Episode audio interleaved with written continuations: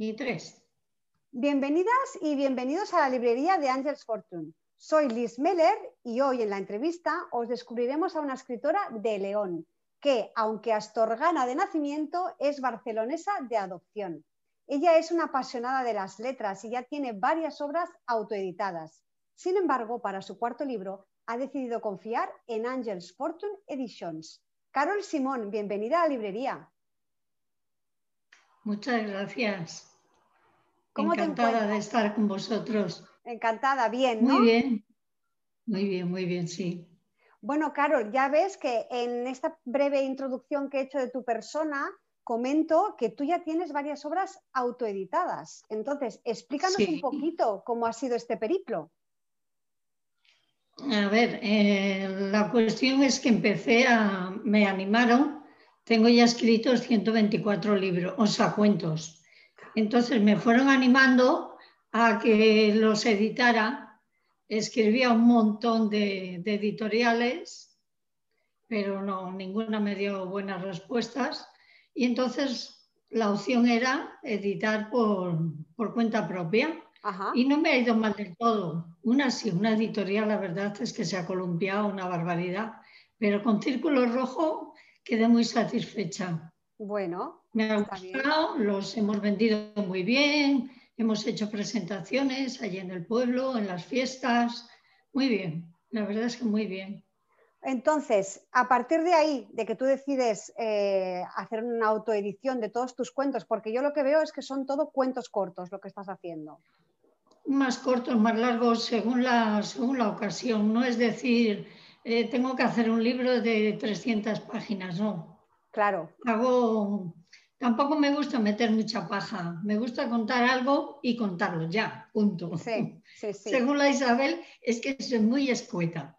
Eres escueta, bueno. Pero eh, si es escueto, conciso y preciso, que llegue el mensaje es lo más importante, Carol. Ay, eso es lo que me interesa. Los cuentos, a ver, se van leyendo y son para, para pasar el rato, no para coger un tocho de 500 páginas y cuando han pasado 15 días ya no te acuerdas del principio. Claro, no tiene que ser un rato ameno, distendido, que aprendamos, pero que también nos divirtamos. Entonces, bueno, exacto, aprender cosas nuevas. Eh, ¿Tú eh, escribes historias que te inspiran y en qué te basas? Pues en la vida real.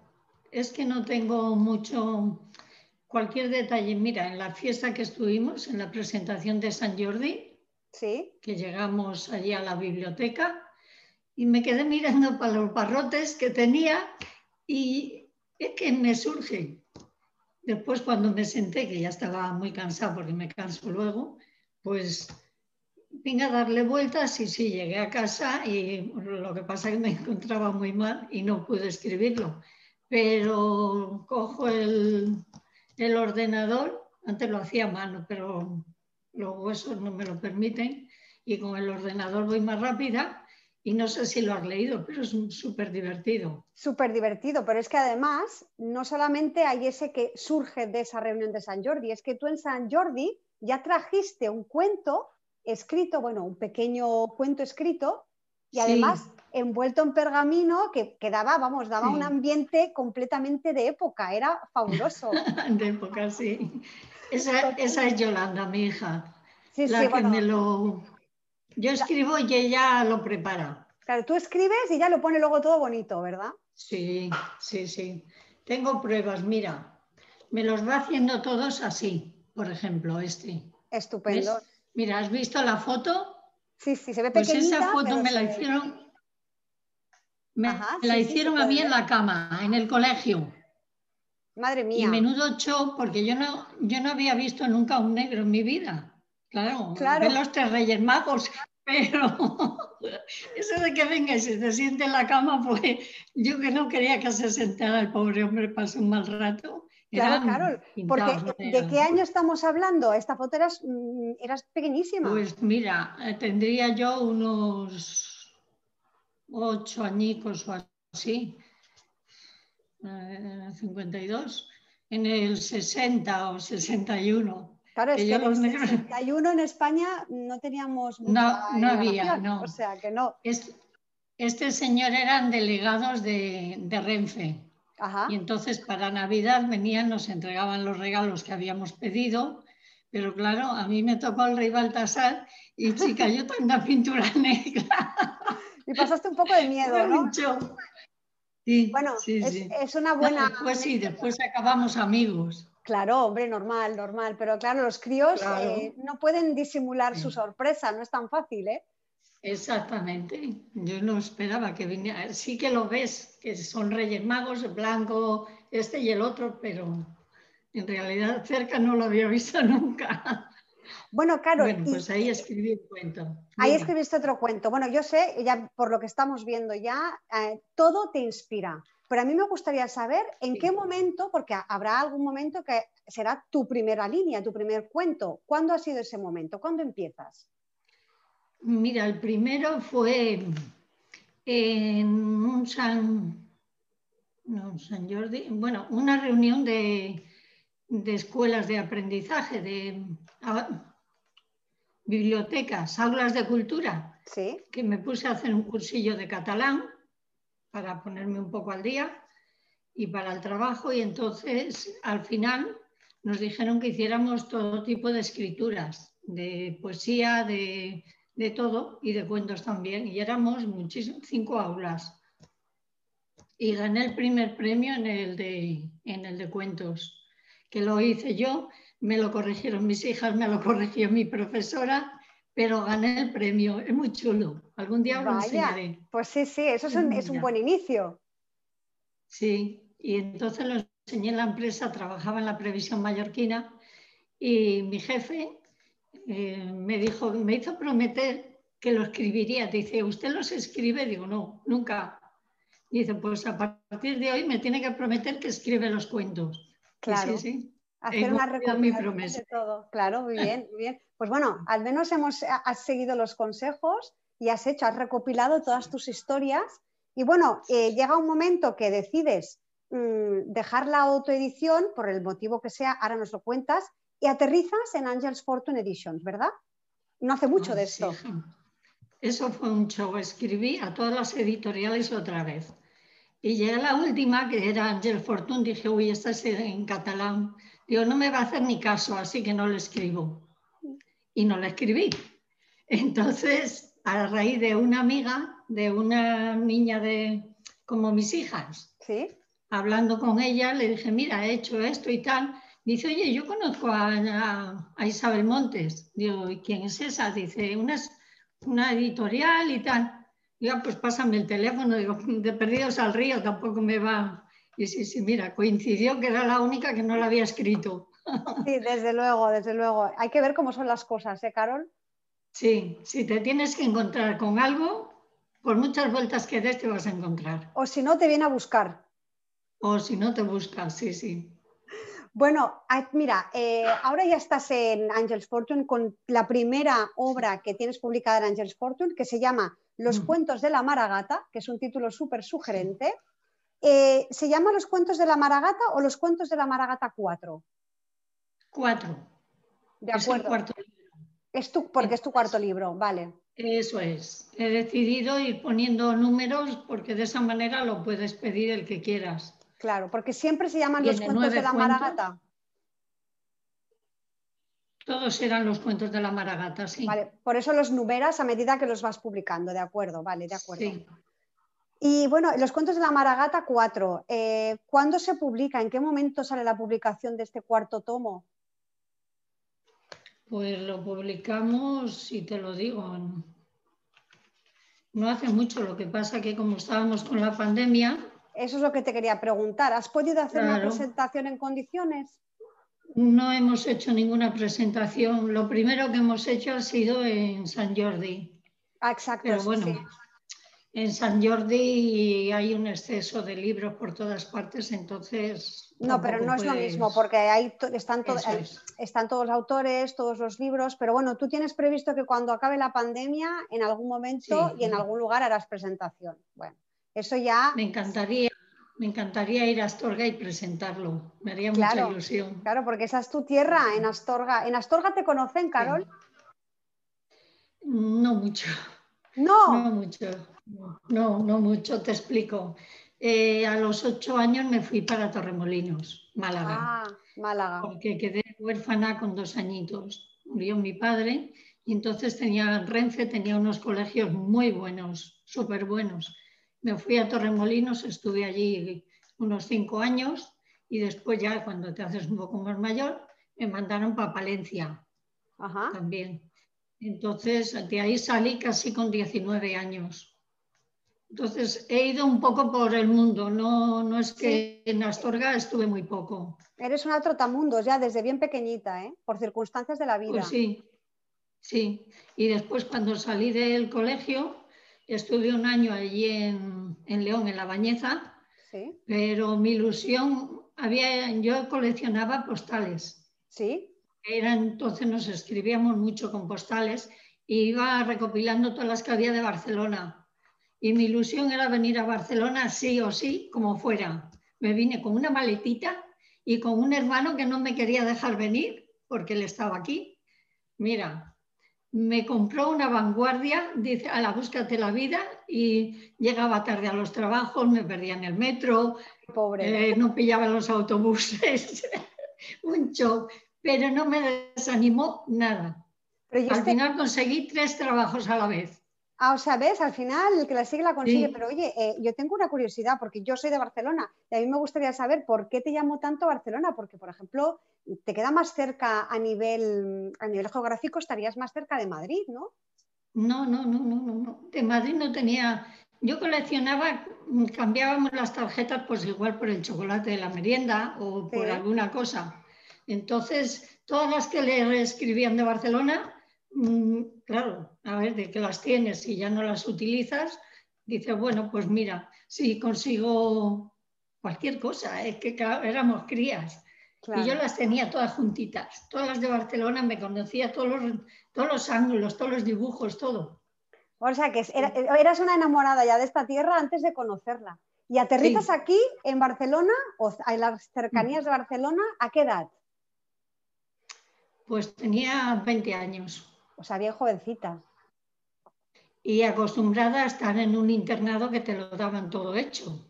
Y tuviste que Que llegué a Barcelona y descolgaba el teléfono público para llamar a mi cuñada o alguien y de que se perdía la moneda se me cortaba. Yo decía, ¿por qué se me corta? un show, hasta que me di cuenta que, claro, que había que tener moneditas para seguir echando la máquina. Claro, claro, claro. Lo que dicen en Barcelona, la pela es la pela. Sí, sí, sí, sí. Bueno, ¿y, te quedaste? Me, quedé. y si en algún momento me he arrepentido, es ahora porque hay un mal ambiente y un... Ha degenerado todo mucho. Barcelona no es lo que era. Ya no es lo que era, ¿verdad? Ya han cambiado las cosas. Antes era señorial, ahora es trotamundos. Hay de todo y han admitido bueno, mediano y malo, todo. O sea que estás un poco decepcionada a nivel social. Sí. Bueno, pues Carol, eso también lo puedes reflejar en tus próximas historias, ¿eh? Tu descontento. Sí, sí, sí, vaya que lo haré, seguro. Segurísimo. Oye, mira, Carol, a mí me gustaría que, yo sé que tienes lectores que te siguen, además este ya, aunque es el primero que, mm, de los tomos de los cuentos de la Maragata que tienes en Angel's Fortune, pero tienes eh, tres anteriores, como decíamos, me gustaría que nos explicaras si es que tienes alguna impresión o alguna anécdota que te haya hecho gracia de algún lector que se haya puesto en contacto contigo para explicarte las impresiones que ha tenido al leer. Mira, ¿te lo puedo leer lo que me han puesto? Hombre, por supuesto. Mira, me escribió, conocí a una terapeuta, eh, dietista, en fin, fui con mi hija y me escribió He tenido la suerte de, perdón, se llama Mercedes Bach de, Mollet. Me dice, he tenido la suerte de conocerte. Me impresionó tu ternura, tu aparente fragilidad, porque creo que tienes una gran fuerza interior. Pero al leer tus cuentos me han llegado al corazón. Felicidades, sigue adelante. Eres muy especial. Bueno, mira. Es un regalazo, ¿eh? Ah, sí, la verdad es que sí. Sí, sí, sí, muy bien. Pues. Dime, dime. No, decía Carol que si esto te lo están diciendo ya eh, ahora, imagínate cuando hagas la presentación, que ya puedas interactuar con la gente, que sea una presentación física, no como algunas que hemos tenido que hacer así, como estamos ahora nosotras. Em, bueno, va a ser mágico el momento en que te reencuentres con tus lectores. No, pues me encantaría. La verdad es que fue el poco tiempo que llevo escribiendo, o sea, editando libros. Sí. Te dije antes, en las fiestas de allí del pueblo, la gente se llevaba, muy pocos se llevaron un libro, se llevaban tres y cuatro, para la familia, para los amigos. Para repartir. Fue apoteósico. Sí, sí, estupendo, estupendo. Este, este, este, fue. Cuentos de la Maragata 3. Estupendo. Le pongo mucho empeño, mucha sensibilidad. Mm, no sé, me gusta sacar lo bueno de la gente. Hago muchas historias de amor, no son todos de, de niños, pocos son de niños, la verdad. Pero, mira, este mismo, este fue prácticamente el primero que hice, Las hadas del agua. Después del de catalán, me dijo Yolanda, mi hija, dice, tengo una compañera que la niña que no se le quiere duchar y que no, y dice, tiene unas peleas impresionantes. Digo, espérate, cojo, nada, se lo hice cortito, pero se lo, se lo escribí y después de un tiempo le digo, bueno, ¿qué? ¿Qué tal la niña? ¿Se ha bañado o no? Dice, hija, está encantada. La madre te da las gracias, vamos. Pues mira. Y después de mucho tiempo que mi hija, mi nieta se lo leyó también, digo, ¿qué tal? ¿Te ha gustado el cuento? Dice, ya, ya, he hecho los 10 círculos en el agua, pero a mí no me han aparecido las hadas. bueno, pues ya ves lo que, lo que provocas, ¿eh? Fantasía en los niños, que crean y además que, que, superen sus miedos o sus fobias al agua o a lo que sea. Es fantástico, es fantástico, Carol. Y Carol, a mí me gustaría que me explicaras. Eh, yo sé que eres muy activa, sobre todo intelectualmente, porque ya tu cuarto, cuarto libro, pues imagínate. ¿Tienes algún plan de futuro? ¿Qué pretendes hacer con tu tiempo de ahora en adelante? Poca cosa. ¿No quieres seguir escribiendo, Carol? Sí, sí, sí.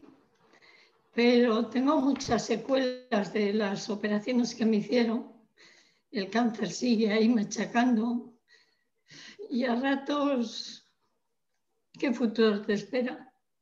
Ninguno. Tienes que aprovechar el día a día. Sí, claro. No puedo hacer planes. Bueno, pues los planes que tienes que hacer son de ahora a mañana y de mañana a pasado. Ahí, Y, y, aprovecharlo a tope y, dejarnos este legado tan maravilloso que nos estás dejando a todos, porque vamos, esto es un legado fundamental para las futuras generaciones y además ya no solamente para, para, como tú decías, para niños, también para adultos, porque dices que... No, no, son, para, son para, más para adultos que para niños, sí. Bueno, son pues historias que, que son para todos. Para todos, para todos los públicos, porque siempre hay un mensaje y además un mensaje positivo y de esperanza, Carol. Sí, sí, sí. Mira, le escribí uno a una señora de 94 años. Me dijo la hija que le gustaba mucho leer al comprar en la plaza y, que se aburría la mujer. Digo, pues espérate. Le escribí la, modista o la costurera, no sé, algo así. Pero eh, me dijo la hija que se lo había leído, dice, es que se lo lee día sí, día también. Y dice que le ha encantado tanto que sigue insistiendo. Digo, bueno, pues me alegra de tener a tu madre por lo menos entretenida. Claro, eso es maravilloso. la verdad es que sí, que calan en la gente. Claro, estás calando en pequeños y en grandes, que eso es, muy difícil, muy difícil y tú lo has conseguido, Carol.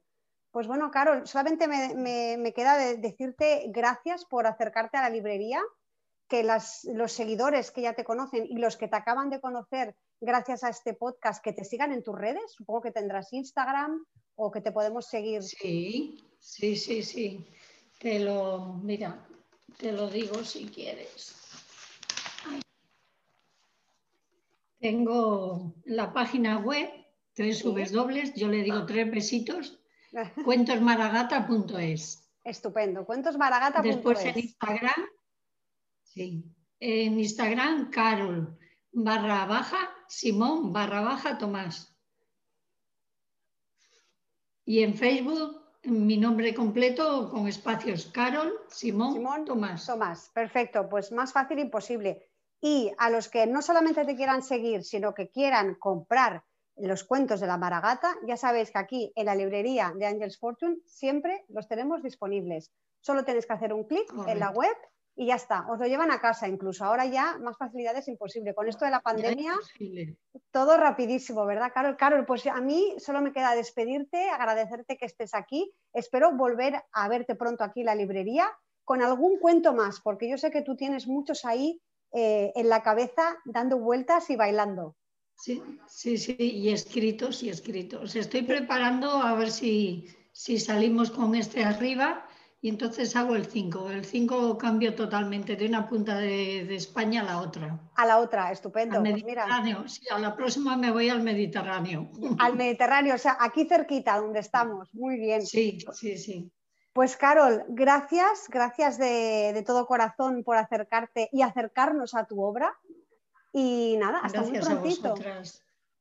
y a todos, guapa.